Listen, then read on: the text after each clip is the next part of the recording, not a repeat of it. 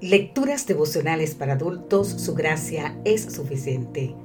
Cortesía del Departamento de Comunicaciones de la Iglesia Dentista del Séptimo Día Gascoy en Santo Domingo, capital de la República Dominicana. En la voz de Sarat Arias. Hoy, 18 de noviembre, el superior. Hebreos capítulo 1, versículo 4 nos dice, hecho tanto superior a los ángeles, cuanto que heredó más excelente nombre que ellos. En Hebreos, la palabra superior o mejor aplicada a Cristo es utilizada 13 veces. Cristo es superior a los profetas y también a los ángeles. Mario Veloso comenta que Pablo usa siete referencias del Antiguo Testamento agrupadas en tres grupos para mostrar la superioridad de Cristo sobre los ángeles. El Hijo es único. El Hijo es diferente de los ángeles y superior a cada uno de ellos y a todos juntos.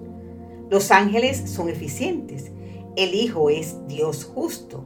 Los ángeles son seres creados por Dios. Él los hace servidores, eficientes, seres de presencia trasladable y de acción rápida, dedicados a tareas específicas por las cuales deben rendir cuentas.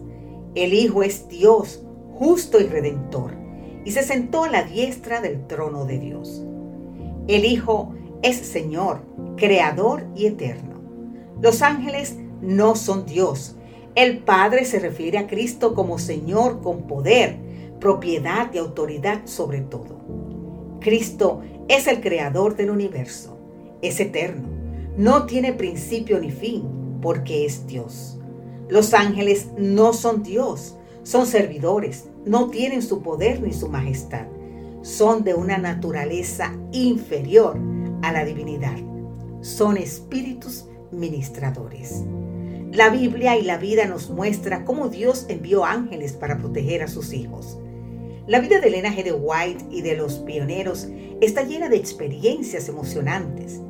En cierta ocasión, cuando Elena ya era viuda y estaba trabajando en Australia para llevar adelante la obra de Dios, debía predicar en un campamento.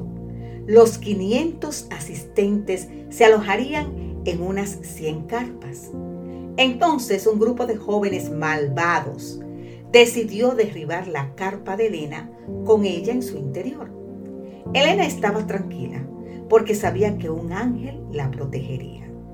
Aún así, la policía colocó a uno de sus hombres como guardia de su carpa. Al verlo, los atacantes desistieron. Pero en realidad el policía no estaba solo. Él mismo contó que veía a su lado una luz poderosa en forma de ángel.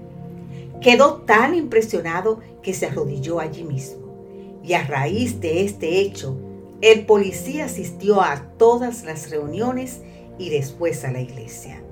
¿Y sabes qué? Aceptó a Jesús como su Salvador y fue bautizado. Querido amigo, querida amiga, qué reconfortante es saber que para vivir hoy tenemos a nuestra disposición la ayuda del superior Cristo, así como también de sus ángeles, sus eficientes servidores. Que Dios hoy te bendiga en gran manera y ponga en ti el querer como el hacer por su buena voluntad. Amén.